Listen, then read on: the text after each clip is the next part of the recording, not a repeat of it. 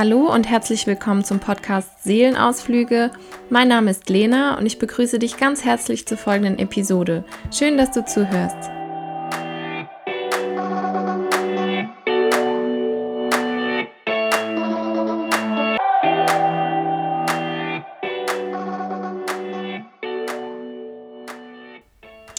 Ja, hallo nochmal zusammen. Ich freue mich, dass ihr bzw. dass du wieder eingeschaltet hast.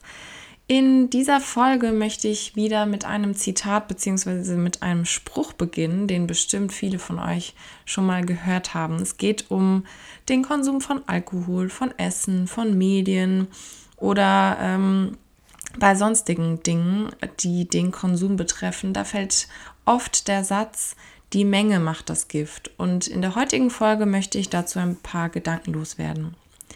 Letztes Mal ging es um das Thema Ziele, was ähm, man hier ganz gut mit verknüpfen kann, meiner Meinung nach. Wir Menschen, wir stecken uns Ziele, um etwas zu erreichen. Und sehr oft sind es Dinge wie mehr Sport machen, gesünder essen, aufhören zu rauchen, fleißiger sein und so weiter und so fort. Gerade diese Themen haben ja oft auch was mit dem Thema Konsum zu tun und ähm, die, diese genannten Dinge sind meines Erachtens nicht ähm, zu lösen, indem man den totalen Verzicht oder eine dogmatische Art und Weise äh, an den Tag legt, um mehr Sport zu machen, fleißiger zu sein oder, oder andere Dinge zu erreichen. Ähm, ich finde, das ist ein nicht unbedingt der richtige Weg. Ich denke vielmehr, dass all diese Dinge einen so individuellen Charakter haben, sei es Ernährung oder Sport. Und man kann nicht pauschal sagen, wie viel Bier jemand trinken sollte oder wie oft in der Woche Sport zu machen ist. Auch gar kein Bier und gar kein Sport, beziehungsweise sehr, sehr viel Bier oder sehr, sehr viel Sport sind nicht immer die Lösung. Und ähm, ja, oft werden durch diese selbst gesteckten oder selbstgesetzten Restriktionen bei diesen Themen ähm, wir verfallen da viel leichter in das andere Extrem und essen dann vielleicht, wenn wir lange Zeit gar keine Schokolade gegessen haben, weil wir uns selber dieses Verbot gesetzt haben, dann essen wir vielleicht fünf Tafeln Schoki oder sind dann acht Stunden auf Social Media, weil wir uns einen Timer gesetzt haben von nur zehn Minuten etc. Und ähm, ja, ich bin der Meinung, jeder oder jede sollte da, was diesen Konsum anbelangt, für sich herausfinden, was ihr oder was ihm gut tut.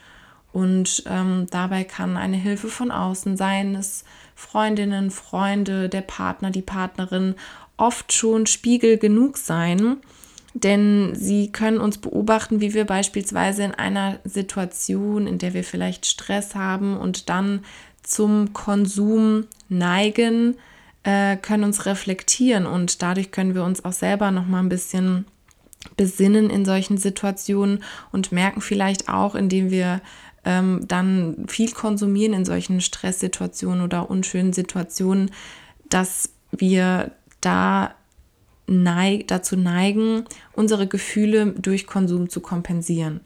Und ähm, da merken wir dann oft, dass die siebte Tasse Kaffee äh, nicht unbedingt hätte sein müssen oder das zombiehafte Scrollen durch unseren Newsfeed auf Instagram oder Facebook. Und oft reichen in solchen Situationen ein paar Minuten ohne jegliche Ablenkung, um uns einfach über unsere Gefühle klar zu werden. Und all die genannten Dinge sind total okay, wenn jeder oder jede für sich das richtige Maß gefunden hat, mit einem bewussten Konsum einfach umgehen zu können. Und wichtig ist auch, dass die Freude an der heißen Tasse, Tasse Kaffee, dem Feierabendbierchen oder den neuesten Posts auf Instagram nicht verloren geht dabei. Und diese Beispiele lassen sich auch auf oft diskutierte Themen wie zum Beispiel Nachhaltigkeit oder Veganismus projizieren.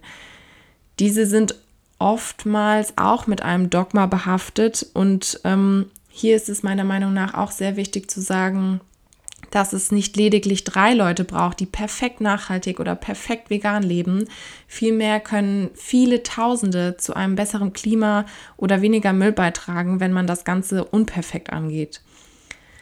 In diesem Sinne versuch doch mal für dich herauszufinden, in welchen Situationen du vielleicht zum Überkonsum neigst und wie du dahingehend einen Ausgleich schaffen kannst, indem du beispielsweise unangenehme Situationen nicht mit Konsum kompensierst oder bei Kummer nicht die x-te Jeans kaufst oder das 30. Mal auf deinen Facebook-Account gehst. Ich hoffe, ich konnte dir mit dieser kurzen Episode ein paar Inspirationen für deinen Alltag liefern und freue mich, wenn du das nächste Mal auch einschaltest.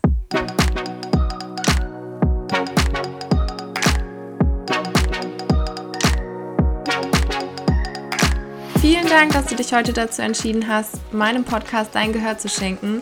Ich würde mich sehr über ein Abonnement auf Spotify freuen oder über eine positive Bewertung auf Apple Podcasts, wo auch immer du Seelenausflüge hörst. Und dann bis zum nächsten Mal.